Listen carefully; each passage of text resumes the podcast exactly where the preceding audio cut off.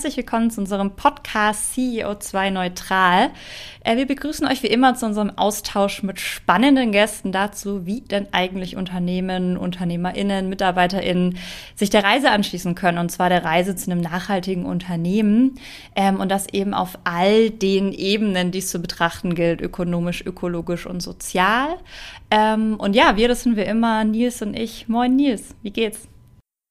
Ah, mir geht's ganz gut, Maike. Ich bin ja zurück aus meinem Fastenurlaub und äh, bin jetzt halt frisch erholt und voller Tatendrang und freue mich jetzt halt äh, auf unseren Talk äh, mit Katharina. Äh, mhm. Äh, Katharina Reuter haben wir nämlich heute zu Gast und heute ist das Thema, da wird es äh, auch um Verbände gehen, es wird um Lobbyarbeit gehen, es geht um ganz viel Dinge, wie man auch sowas, was ja auch häufig negativ belastet ist, eben auch in, in gut und schön und richtig und wichtig äh, gestalten kann. Katharina ist nämlich die Stimme der nachhaltigen Wirtschaft. Sie ist Geschäftsführerin des Bundesverbands Nachhaltige Wirtschaft, also das war früher Unternehmensgrün, und sie setzt sich für eine enkeltaugliche Wirtschaft ein. Sie ist Agrarökonomin, wurde da mehrfach ausgezeichnet, ist Mitbegründerin von Ökopreneur EU und Co-Initiatorin der Entrepreneurs for Future. In dieser Funktion habe ich auch Katharina das erste Mal kennengelernt. Das war beim Workshop im Wetterhaus in Hamburg. Und äh, ja, sie ist halt für ihre Fachexpertise bekannt. Zum Beispiel äh, ist sie in der Jury beim Deutschen Umweltpreis und beim Deutschen Nachhaltigkeitspreis vertreten und hat eben auch in unterschiedlichen Fachvorträgen, Publikationen äh, ihre Kenntnisse eingebracht oder bringt sie immer noch auch in Podcasts. Ähm, zuletzt habe ich dich nämlich als Gast bei Robert Habeck gesehen. Ja. Und ehrenamtlich engagiert sich auch noch im Thema äh, bei der Regionalwert AG in Berlin-Brandenburg und ist dort im Aufsichtsrat neben anderen Dingen. Ja, also Nachhaltigkeit, Nachhaltigkeit, Nachhaltigkeit. Wie bist du denn dazu gekommen? Was gab es da einen Auslösungsmoment? Bist du so schon zur Schule gegangen? Äh, wie kommst du zum Thema Nachhaltigkeit, Katharina? Ja, ich bin da tatsächlich noch zur Schule gegangen und ähm, sozusagen mein, mein Gewissen, sich für die Gesellschaft eben einzubringen und da irgendwie nicht nur am Rand zu stehen, das erwachte, ähm, als ich 15 Jahre alt war und eine Gedenkstättenfahrt nach Auschwitz mitgemacht habe und zurückkam und einfach natürlich super präsent. Dieser Wunsch war, nie wieder und eben auch die Erkenntnis, ähm, wenn ich ich kann Politik da nicht einfach so laufen lassen. Ich muss mich da auch einbringen. Und ähm, dann haben wir mit gemeinsam mit anderen die Grüne Jugend gegründet. Die gab es vor unserer Zeit nicht und haben ganz viele politische Aktivitäten gemacht, aber eben auch immer so darauf geguckt: Okay, was heißt das eigentlich für unser eigenes Leben und wo können wir selber nachhaltiger werden? Und ähm, ne, haben irgendwie einen Vollwertkost äh, Ernährungsarbeits Kreis gegründet und Plakate, Transparente gemalt, demonstriert und aus der Zeit rührt das, dass eben auch ganz stark so mein Umweltbewusstsein einfach gestiegen ist und ich tatsächlich ja lange Diskussionen mit meinen Eltern hatte, warum jetzt beispielsweise mein Vater, ähm, der war Berufsmusiker und hat Horn gespielt, also durchaus ein schweres Instrument, aber ich wollte nicht einsehen, dass er irgendwie zur Probe äh, ne, nicht irgendwie Bus und U-Bahn und dann nochmal Bus und dann zu Fuß, sondern eben mit dem Auto fahren wollte. Das heißt, da bin ich, glaube ich, auch dann doch vielen auf die Nerven gegangen, schon zu der Zeit. Also schon von Anfang an den Aktivismus tatsächlich auch wirklich äh, mit, mitgelebt. Ähm, ja, Nils hat es ja gerade schon einleitend gesagt, du bist in der Geschäftsführung vom Bundesverband Nachhaltige Wirtschaft. Kannst du uns da ein bisschen was drüber erzählen? Was ist euer Ziel? Was ist eure Mission? Unsere Mission ist zu zeigen, dass es auch eine andere Stimme aus der Wirtschaft gibt als die von den großen klassischen Industrieverbänden, äh, die einfach natürlich sehr mächtig vertreten ist und wo aber eben natürlich auch die Politik ganz oft dann daraus ableitet, ach, die Politik, äh, ne, sozusagen wir als Politik können nicht mehr von der Wirtschaft fordern, ähm, weil die Wirtschaft hat irgendwie keine Lust auf Klimaschutz, sie sieht das als Belastung und ähm, dabei gibt es eben wahnsinnig viele Unternehmerinnen und Unternehmer, die da schon viel weiter weiter sind. Mhm. Und äh, das ist das Anliegen, ähm, weshalb schon 1992 Unternehmensgrün damals gegründet wurde, um eben zu zeigen, okay, wir müssen hier auch mal diese andere Stimme bündeln. Und wir haben in den letzten Jahren enorm Zulauf bekommen. Auch das Thema Nachhaltigkeit hat natürlich äh, einfach an Bedeutung gewonnen. Ähm, und äh, wir sehen eben jetzt mit der Umfirmierung als Bundesverband Nachhaltige Wirtschaft, dass äh, das ein guter Schritt war, weil quasi dieser selbsterklärendere Name einfach nochmal ganz deutlich macht, wofür wir stehen, welche Expertise man auch bei uns findet und ähm, ja, wo einfach eben auch dann die Ansprechpartner für die nachhaltige Wirtschaft ihr Netzwerk finden.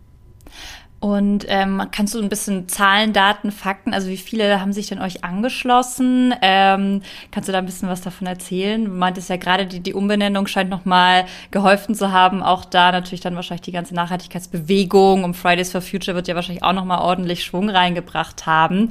Äh, von wie viel und von wem reden wir denn da eigentlich so? Ja, also wir haben heute 440 Mitgliedsunternehmen, Tendenz stark steigend, bundesweit, sowohl etablierte Unternehmen, viele Pioniere der Nachhaltigkeit als auch grüne Startups, ähm, mehr eben schon als 65.000 Arbeitsplätze, wenn man so auf unseren Verband schaut, stecken da dahinter. Und äh, wir sehen eben tatsächlich, dass eben über so Initiativen und Bündnisse wie Entrepreneurs for Future diese Bewegung ja auch noch mal größer werden kann und wachsen kann. Ähm, und äh, ja, ansonsten ansonsten äh, wuppen wir das Ganze tatsächlich von unserer äh, relativ kleinen Geschäftsstelle aus. Wir mhm. sind da acht Kolleginnen und Kollegen und äh, haben aber eben, und ich glaube, das ist somit ein Erfolgsfaktor, ähm, die äh, politische Arbeit steuert ja auch unser Vorstand und das sind elf Unternehmerinnen und Unternehmer, die sich da ehrenamtlich einbringen und die aber eben trotzdem parallel jeden Tag ihre unternehmerischen Entscheidungen treffen und da voll aus der Praxis kommen und beispielsweise eben auch für Politik deshalb dann so ein interessanter Ansprechpartner sind, weil sie da ja einfach live aus der Praxis und auch von den Herausforderungen berichten können. Kann denn eigentlich jeder mitmachen? Nee, es kann nicht jeder mitmachen und das ist auch gut so. Ähm, es ist tatsächlich so, dass wir keine Flughäfen, keine Kreuzfahrtschiffe und klar auch irgendwie keine ähm, Waffenhersteller aufnehmen. Also es gibt bei uns eine Blacklist, äh, wo eben ganze Sektoren auch ausgeschlossen sind. Ähm, da haben wir auch das Thema Steuervermeidung draufgepackt auf die Blacklist äh, und haben ansonsten natürlich eine Satzung. Wir sind als gemeinnütziger Verein organisiert. Ähm, das heißt, man muss die Satzung anerkennen. Und das, was ein Stück weit der Gradmesser eben für uns ist, ist, dass die Unternehmen Nachhaltigkeit im Kerngeschäft berücksichtigen. Die müssen da noch nicht zu 100 Prozent perfekt sein und zu 100 Prozent angekommen sein, aber es reicht eben nicht, hübsche CSR-Maßnahmen drumherum zu machen, sondern ähm, wir wollen tatsächlich eben sehen, und da genügt dann ja auch oft ein Blick auf die Website, dass man schauen kann, okay, wo, wo steht das Thema Nachhaltigkeit, beispielsweise bei den Rohstoffen, gibt es einen Nachhaltigkeitsbericht, gibt es ein Umweltmanagementsystem und äh, dann passt man eben gut zu uns. Wo ist denn da jetzt der Unterschied zu den Entrepreneurs for Future und äh, Nachhaltiges Wirtschaften e.V.? Also wie differenziert ihr euch? Entrepreneurs for Future ist eine Initiative, ein loses Bündnis. Da kann man in dem Sinne nicht Mitglied werden. Da hat man 2019 eben die Stellungnahme unterschrieben der Forderungen in dieser For Future Bewegung auch aus der Wirtschaft raus. Und wir ähm, sind da sozusagen bis heute gerne bereit, das zu koordinieren und die Leute zusammenzubringen. Aber es hat in dem Sinne keine Verbands- oder Vereinsstruktur. Ähm, und das ist auch gut so, weil wir natürlich sehen, wenn man sich anguckt, wer die Entrepreneurs for Future da gemeinsam gegründet hat, dann gibt es irgendwie beispielsweise für die Cleantech Startups ein Zuhause bei der Eco Innovation Alliance. Für Social Entrepreneurs ist natürlich Ascent ein starker Partner und für die nachhaltig aufgestellten Unternehmen beispielsweise dann der Bundesverband Nachhaltige Wirtschaft. Und so verweisen wir eben lieber auf dieses starke Netzwerk, als dann noch wieder was zu fest zu institutionalisieren. Hm. Jetzt hast du eben ja schon erwähnt, ähm, was sozusagen die Kriterien sind, um auch aufgenommen zu werden und auf, auf die gute Liste zu kommen, sage ich jetzt mal. Ähm, also dass da wirklich irgendwie ersichtlich ist, sich mit dem Thema auseinanderzusetzen und sich da Dinge vorzunehmen. Ähm, ist es auch wichtig für euch, dass dann aber auch an der Stelle ein Fortschritt zu sehen ist? Also dass sozusagen dann Unternehmen sich auch wirklich diese Ziele setzen und auch immer weiter sich verbessern wollen? Und kontrolliert ihr das auch irgendwie oder ist das so einfach eine Erwartung, die mitkommt und der wirklich eigentlich auch die meisten von selbst auch nachkommen? Ich glaube, das ist total zutreffend, dieses letzte, dass eben, wenn man das mal als Herzblutthema entdeckt hat und wenn man es in die DNA von einem Unternehmen quasi auch implementiert hat, dass dann eben auch dieses Suchen nach, wo kann ich noch besser werden, äh, ne? zum Beispiel irgendwie, wo, wo kann ich klimaneutral, wie kann ich klimaneutral werden oder geht's nicht sogar klimapositiv, dass dieser Weg auf jeden Fall, den beobachten wir total oft. Ansonsten ist ganz wichtig zu wissen, wir sind keine Zertifizierungsorganisation. Keiner mhm. kann sagen, er ist besonders grün, weil er im Bundesverband Nachhaltige Wirtschaft Mitglied ist. Das ist ein wichtiger Unterschied und wir hätten beispielsweise auch gar nicht eine Kapazität für Kontrolle. Ähm, na, es gibt äh, natürlich einfach so ein Stück weit diesen inneren Anspruch, aber wir zertifizieren nicht, äh, sondern an der Stelle steht ja das im Vordergrund, dass wir für, für die Unternehmen, die Nachhaltigkeit voranbringen wollen, auch ein Stück weit sozusagen für die Avantgarde der Unternehmen, dass wir da eben diesen, dieses Netzwerk bieten und die Stimme bündeln und dann eben auch immer ähm, für die Politik ein wichtiger Pool an Antworten sind, okay, was geht heute eigentlich schon? Weil ganz oft heißt es ja dann auch immer, nee, das geht nicht, das kostet zu viel Geld, das ist nicht interessant, das ist zu kompliziert. Jetzt bestes Beispiel, Lieferkettengesetz. Mhm. Ja, da kommen ja wieder nur Vorgaben und so nach dem Motto Verantwortung für unsere Lieferkette, wie sollen wir das überhaupt schaffen? Und das ist eben einfach super, dass man dann ne, auch aus diesem Pool der tollen Beispiele bei uns immer sagen kann, hier, ne, geht so, geht so, fragt mal die, fragt mal den und dann kriegt ihr eben auch ähm, die Antworten von den Lösungen, die ja heute eben schon, schon da sind. Hm. Ähm, was ich mich gerade noch frage, also wir sprechen sicherlich gleich nochmal über eure Lobbyarbeit und wie ihr eben diese Interessen bündelt, ähm, aber schafft ihr auch irgendwie ein Forum, um sich untereinander auszutauschen? Also genau, ähm, wer da eben bei euch mit dabei ist und eben gerade vielleicht Fragen hat oder so, dass man auch von diesem Netzwerk das was voneinander lernen kann? Absolut. Und das wird natürlich auch je größer wir werden, immer interessanter und ähm, immer, immer lebendiger. Und wir haben zum einen eben die Erfahrung gemacht, dass das gut angenommen wird, wenn wir zu inhaltlichen Themen äh, jetzt zu Corona-Zeit natürlich vor allen Dingen Online-Veranstaltungen anbieten. Mhm. Ansonsten ist es auch immer super schön, wenn wir uns sehen. Und ich glaube, so dieses, was uns ausmacht, wenn Herz und Hirn zusammenkommen, also viel von unserem Herz kann man quasi vor allen Dingen dann natürlich auch bei echten Veranstaltungen spüren. Aber wenn wir eben bei diesen ähm, Online-Veranstaltungen Themen aufgreifen, wo da müssen ja dann nicht immer alle äh, von unseren 440 Mitgliedsunternehmen dran Interesse haben, aber eben immer ein Teil beispielsweise vor drei Wochen zu True Cost Accounting, also wie kann ich eigentlich das Thema wahre Preise schon mal im Unternehmen anfangen? Oder dann irgendwie als nächstes Thema, okay, wie geht das denn jetzt einfach, ähm, wenn ich mich auf den Weg der eigenen Klimaneutralität be geben will. Ist das irgendwie super kompliziert oder kann ich äh, da eben auch mit relativ einfachen Tools mal die Klimabilanz erstellen? Äh, mhm. Welche Erfahrungen gibt's, ne, was bei Reduktion am, am besten funktioniert? Und dann ähm, sehen wir eben natürlich sehr stark, wie einfach Wissen untereinander weitergegeben wird.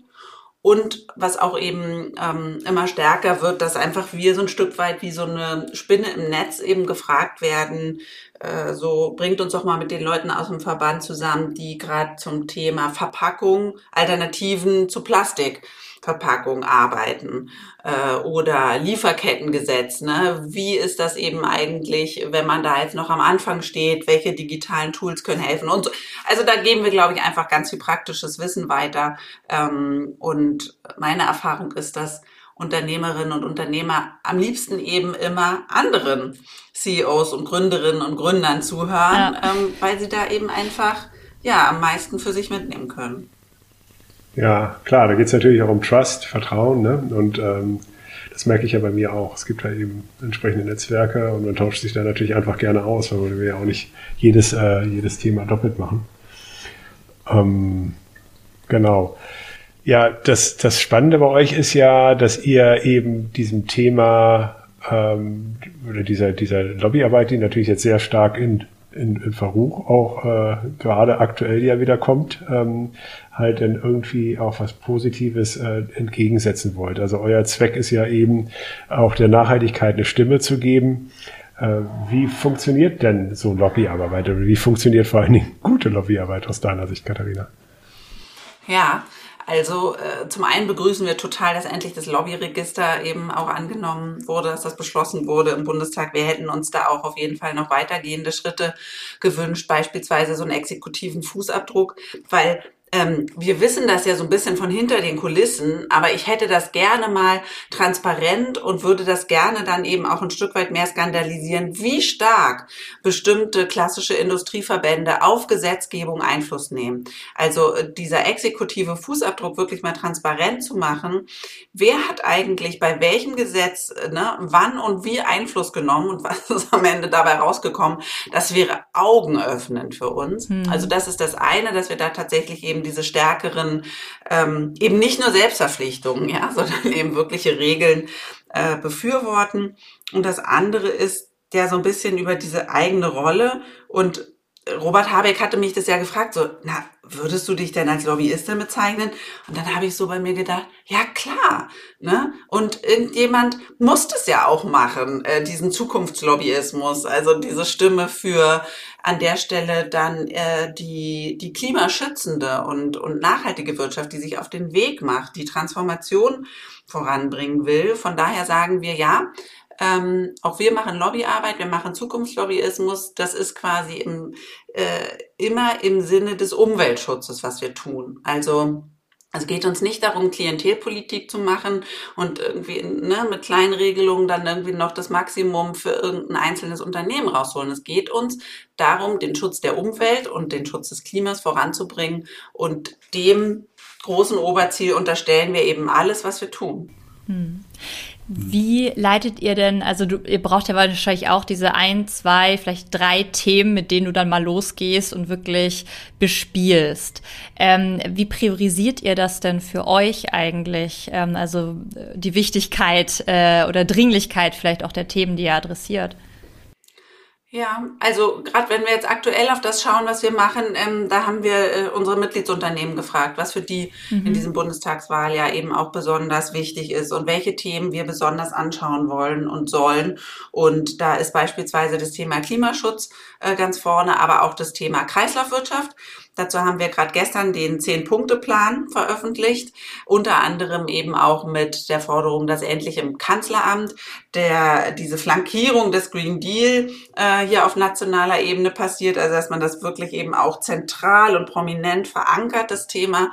Ähm, genau, und so, so setzen wir das um, dass wir eben unsere Mitgliedsunternehmen fragen und dann dementsprechend ähm, agieren. Und es gibt auf jeden Fall auch immer so Dauerbrenner. Also mhm. beispielsweise ist dieses Thema wahre Preise ähm, eins dieser Dauerbrenner. Und da sehen wir ja auch, es ist super komplex, aber wir haben mit dem CO2-Preis ja zum Beispiel auch was, was jetzt endlich eingeführt wurde, auch im Gebäude- und Verkehrsbereich und wo man aber natürlich zeigen kann, dass wir da meilenweit von einem Warenpreis entfernt sind mit den 25 Euro, weil die Klimaschadenskosten pro Tonne CO2 ja bei 180 Euro liegen, wie das Umweltbundesamt berechnet. Und ähm, ja, von daher sind eben auch, auch solche Themen dann oben mit dabei. Hm. Ja, total gut. Ich habe mich nämlich auch die ganze Zeit gefragt, wie kann man eigentlich oder kann man eigentlich oder können wir eigentlich oder kann ich eigentlich äh, auch Einfluss nehmen? Ja, also jetzt, also, oder wo kann oder wie kann ich Einfluss nehmen? Also im Sinne der Sache, also wie können, weil ja am Ende müssen ja alle mitmachen. Und äh, dann habe ich nämlich genau überlegt, so auf lokalpolitischer Ebene kann man sich natürlich eben entsprechend engagieren. Also jetzt bei uns jetzt am Standort Hamburg können wir natürlich irgendwie was tun. Äh, jetzt machen wir ja auch über die Klimawoche oder so. Ähm, aber eben auf bundespolitischer Ebene, da finde ich das halt irgendwie total interessant, äh, dass da eben, dass, dass ihr da, dass ihr da eben auch einspringt. Die Frage ist, wie können wir denn euch eigentlich unterstützen? Also wie können wir denn gute Lobbyarbeit machen? Also wo ist denn ein guter Hebel aus deiner Sicht? Also was, was empfiehlst du uns?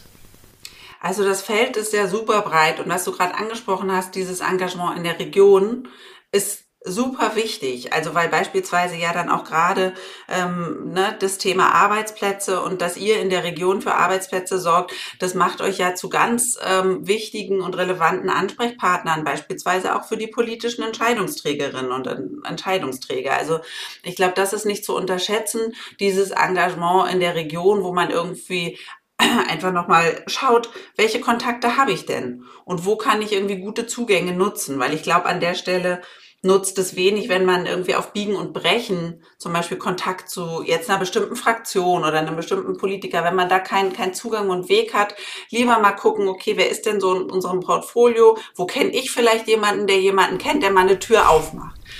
Und ähm, wenn wir uns Politik angucken, dann sehen wir aber ja natürlich, dass das eh nicht nur im Regionalen wirkt, sondern eben auch auf bundesweiter Ebene und dann noch eins drüber die europäische Ebene. Ähm, und da ist zumindest das, was ja auch die Unternehmen, die bei uns Mitglied sind, dann immer wieder spiegeln, so nach dem Motto, ich schaffe das als Unternehmen nicht, mich auch noch in die Bundespolitik einzumischen, aber ich bin froh, dass ich mit meiner Mitgliedschaft das hier stärken kann und ihr das für mich macht in dem Sinne, ja. Und äh, da an der Stelle ist vielleicht auch erwähnenswert, dass wir einen europäischen Dachverband haben, der in Brüssel sitzt. Das heißt, die gucken sich beispielsweise diese Themen wie Circular Economy Package und so dann wirklich auch aus der europäischen Sicht an und können aber, wenn wir da einzelne Dinge haben, die wir einspeisen, äh, beispielsweise auch Mitgliedsunternehmen auf uns zukommen und sagen, guck mal, auf den Punkt müssen wir da irgendwie nochmal genau achten, können wir das quasi über diese Ebenen spielen. Und ähm, was tatsächlich, wir waren gerade vor zwei Wochen im Bundesministerium für Finanzen und ähm, der Staatssekretär war so baff, dass da Unternehmerinnen und Unternehmer sitzen, die eben einen höheren CO2-Preis fordern er hat so gesagt, das gibt's doch gar nicht. Hier sitzen sonst immer die Unternehmensverbände und erzählen uns, der CO2-Preis ist zu hoch und das geht alles nicht. Und jetzt sitzt sie hier plötzlich und sagt, der ist zu niedrig und wir brauchen mehr Anreize für Investitionen und Klimaschutz. Was ist denn hier los? Und ähm, deswegen, und das muss ja gar nicht sozusagen in unserem Verband sein. Es gibt ja zum Glück in dieser zukunftsorientierten Wirtschaft, da stellen sich ja auch eben immer mehr äh, Verbände und Initiativen auf. Deswegen ähm, gilt es jetzt quasi gar nicht nur für uns, sondern natürlich auch für die anderen, dass das einfach toll ist, wenn da Unternehmerinnen und Unternehmer ihre Stimme einbringen, weil ich kann aus meiner Erfahrung nur sagen, es wirkt. Ja, echt sehr guter Hinweis. Ja, und ich meine, es gibt da natürlich sehr prominente Beispiele auch von Leuten von Ecken, wo man es gar nicht erwarten wollte. Also wo ich letztens auf LinkedIn gesehen habe, dass ich glaube, Herbert Dies irgendwie 100 Euro äh, CO2-Preis fordert, wo ich halt irgendwie denke, okay, äh, also die Frage ist, mit wem unterhalten die sich denn, der weniger will als 25? Also das, das ist ja, also, und ich glaube, das sind da eben auch schon sehr viele, sehr viele sehr klassische Verbände ähm, und da ist es auf alle Fälle wichtig, äh, da auch was dagegen zu setzen. Finde ich total super.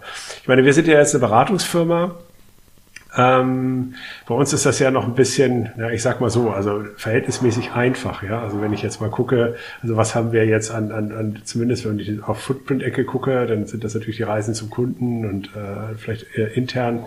Also da können wir äh, Scope 1, 2 und 3 relativ einfach kompensieren. Ähm, da sind wir ja schon relativ schnell nachhaltig. Könnten wir trotzdem bei euch mitmachen? Auf jeden Fall. Also natürlich haben wir auch aus der Dienstleistungsbranche äh, ne, viele Unternehmen dabei und ich glaube, an der Stelle ist das ja trotzdem, man denkt immer, es ist so ein No-Brainer echter Ökostrom oder irgendwie Bio-Kaffee oder äh, ne, den, den Mitarbeitenden auch mal einen Jobrad anbieten statt einen Dienstwagen. Also äh, ne, ich glaube, in unserer Nachhaltigkeitsbubble, wir denken, das ist ein No-Brainer, aber glaubt doch mal nicht, wie viele Unternehmen das nicht machen, auch aus eurer Branche, hm. die da eben irgendwie sich noch gar nicht auf den Weg gemacht haben. Von daher wir würden uns das dann natürlich nochmal anschauen, aber alles, was ich mit der mitbekommen habe, ne, auch euer Engagement für die eigene Klimaneutralität und wie ihr, wie der Themen ja eben auch angeht, ähm, absolut. Ja, cool, Nils, dann müssen wir mal gucken. Dann haben wir wahrscheinlich gerade ein To-Do mitgenommen. Ne? sehr gut, sehr gut. Ja, vor allem, also ich finde das so spannend. Also du bist jetzt auch wirklich die Erste, mit der wir irgendwie wirklich mal über, über ähm, Lobbyismus wirklich in den politischen ähm, Ebenen sprechen. Und die Frage, die sich bei mir gerade so rauskristallisiert hat, ist ja so ein bisschen, ähm, was, was du auch gerade meintest, Nils, also mit wem sprechen die denn? Also die Frage ist ja auch so ein bisschen repräsentieren die Menschen, mit denen äh, die Politiker, die wir gewählt haben, repräsentieren die eigentlich wirklich die Mehrheit der Unternehmer und Unternehmerinnen oder eben dann wieder diese Nischen, die vielleicht äh, auf den ersten Blick vielleicht auch wirtschaftlich mächtig erscheinen oder so, aber das ist ja immer die Frage am Ende, weil Jetzt kann man auch wieder sagen, vielleicht sind wir in der Nachhaltigkeitsbubble, aber mein Gefühl ist einfach schon, dass das die meisten UnternehmerInnen mittlerweile verstanden haben und da wirklich eigentlich auch wollen und auch sich von der Politik da eigentlich auch wirklich mehr Bedingungen und Rahmenparameter wünschen weil wir natürlich immer noch in, in der wirtschaftlichen Wettbewerbswelt leben. Das heißt, ähm, am Ende muss ich als Unternehmen natürlich auch irgendwie nachhaltig erfolgreich sein. Und das, das finde ich so krass. Und ich weiß nicht, habt ihr da eine Einschätzung? Also glaubst du, vielleicht auch gerne persönliche Meinung, glaubst du, dass überhaupt die Leute, mit denen gesprochen wird auf politischer Ebene, wirklich die Mehrheit auch repräsentieren oder dass es wirklich total nischenmäßig ist? Und dann müssen wir da ja ran. Also das ist ja schlimm. Absolut. Absolut müssen wir daran. Und nein, ich glaube nicht, dass es Nische ist. Und ähm, ich wurde letztens in einem Podcast gefragt, so nach dem Motto, ach, Nachhaltigkeit ist doch irgendwie nur so ein Trend. Und was soll das schon? Ist kein Trend, mhm. ist wirklich viel größer.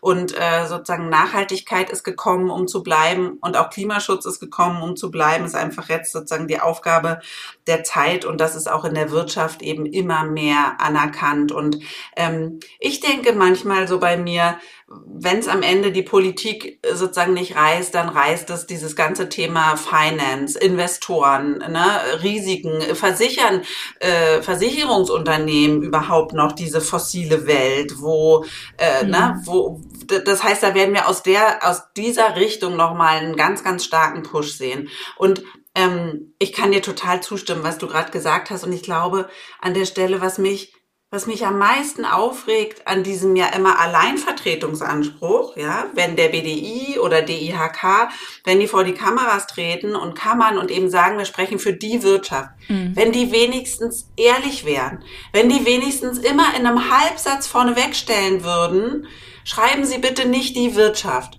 Ne? Schreiben Sie quasi, für wen wir hier sprechen und dass wir mhm. nicht für alle stehen. Und vor dem Hintergrund müssen wir auch diesen krassen Konflikt mit dem DIHK ähm, sehen und den, und den Kammern, weil da sind alle Unternehmen Pflichtmitglied. Und trotzdem stellen die sich politisch in bestimmten Themen eben so auf, dass sie ja gar nicht eben alle ihre Pflichtmitglieder vertreten. Ne? Man muss sich das auf der Zunge zergehen lassen. Der DIHK hat damals die Laufzeitverlängerung der Atomkraft befürwortet und sozusagen dafür starke Lobbyarbeit gemacht, obwohl die natürlich auch viele, viele erneuerbaren Unternehmen bei sich hatten. Die sind auf die Barrikaden gegangen. Hm. Und jetzt will Altmaier das ja eben mit diesem Schachzug, er nimmt es sozusagen unter seine Fittiche, die ganze Institution, diesen Konflikt lösen. Aber an der Stelle muss man echt mal transparent machen. Und das wäre an der Stelle auch das, was ich äh, dem BDI äh, und DIHK zurufen möchte. Macht das transparent, für wen ihr sprecht. Und das fand ich, das fand ich auch super, als wir mit Mimi Siewalski ja vom Avocado Store gesprochen haben, als sie dann meinte, okay, sie hat, sie geht jetzt einfach in die Handelskammer und äh, oder engagiert sich da mhm. halt dann irgendwie jetzt in diesem Nachhaltigkeitszirkel äh, weil eben um da halt diesen Themen auch eine eigene Stimme zu machen, ist ja auch eine Möglichkeit, tatsächlich auch Lobbyarbeit äh, zu tun. Total, absolut da reingehen und dann, dann muss man nur sozusagen diese Durchhaltekraft und auch so ein bisschen ein dickes Fell gegen eben diese ganzen etablierten Strukturen mitbringen. Aber in Hamburg habt ihr ja eh das Glück, dass sich da auch schon ein bisschen was auf die, äh, sozusagen auf den richtigen Weg gemacht hat. Das sieht in anderen Kammern ja noch ganz anders aus. Aber ja, ich glaube, an der Stelle wäre es eben einfach nur fair, weil, weil die Medien sind so unreflektiert. Die schreiben dann eben, die schreiben das auch einfach, die Wirtschaft. Ne? Die Wirtschaft will TTIP. Nein, es waren so viele dagegen. Und äh, dann ist das irgendwie echt so ein Kampf David gegen Goliath, wenn man dann diese Stimmen eben auch mal lauter machen. Ja, total super. Was möchtest du denn den ZuhörerInnen noch mitgeben? Wozu möchtest du aufrufen, Katharina? Hast du noch einen Appell? Oh, Habe ich noch einen Appell? Also, ähm, ich weiß gar nicht, äh, wo, wo ich, ich, ich glaube, in, in meinem Messenger steht das als Status lebe, liebe, lache, kämpfe. Und ab und zu denke ich, ob das eigentlich immer noch sozusagen meine Gefühlslage widerspiegelt. Und da steckt aber ganz viel drin, weil eben auch dieses, das Lieben und das Lachen so ein wichtiger Teil vom Kämpfen für mich ist und ähm, dass wir da eben äh, in dem Sinne den, den Spaß nicht verlieren. Deswegen habe ich, glaube ich, auch so eine große Freude daran, die Unternehmerinnen und Unternehmer nach vorne zu stellen, die sagen so, hier, ich habe Bock auf Klimaschutz. Ne? Das ist auch irgendwie, das macht Spaß. Irgendwie so Lust statt Last. Und ähm, ja, das, äh, das ist, das wäre, glaube ich, so was. Und natürlich auch mein, meine größte Frage so für, für die Zukunft und dieses ganze Transformationsding, wo wir, wenn wir ehrlich sind, ja auch sagen müssen, klar wird das nicht ohne Brüche ne, mhm. von sich gehen und klar wird irgendwie Transformation auch wehtun, aber wie wir das eben gemeinsam schaffen, dass dann diese, dieses Bild der Zukunft, dass das keine Schreckensvision von irgendwie Verzicht und es wird alles ganz grau und langweilig und schrecklich, wie wir, wie wir das gemeinsam eben in so ein, in so ein positives Zukunftsbild schaffen und ja, genau das vielleicht. Toller Appell und äh, ja, Katharina, vielen lieben Dank für deine Zeit. Äh, großartiges Gespräch und äh, auch einfach schön zu sehen. Ähm, man merkt, dass du genau das äh, ähm, lebst, was du gerade auch appelliert hast und mit wie viel Freude und Energie du hier rangehst. Und ich glaube, das ist so wichtig. Und ähm, wir können auch gerne nochmal alles verlinken in, in der Folge, wo, worüber du eben gesprochen hast, dass sich da auch Menschen, die sich euch anschließen wollen, auf jeden Fall direkt Zugang finden. Und ähm, ja, vielen Dank an der Stelle für deine Zeit. Ja, und danke an der Stelle natürlich für äh, an euch und für euer Engagement und eben sowas wie die Entrepreneurs for Future, die leben eben dann auch nur ähm, von solchen engagierten Leuten wie euch. Von daher der Dank geht direkt zurück. Dankeschön. Danke.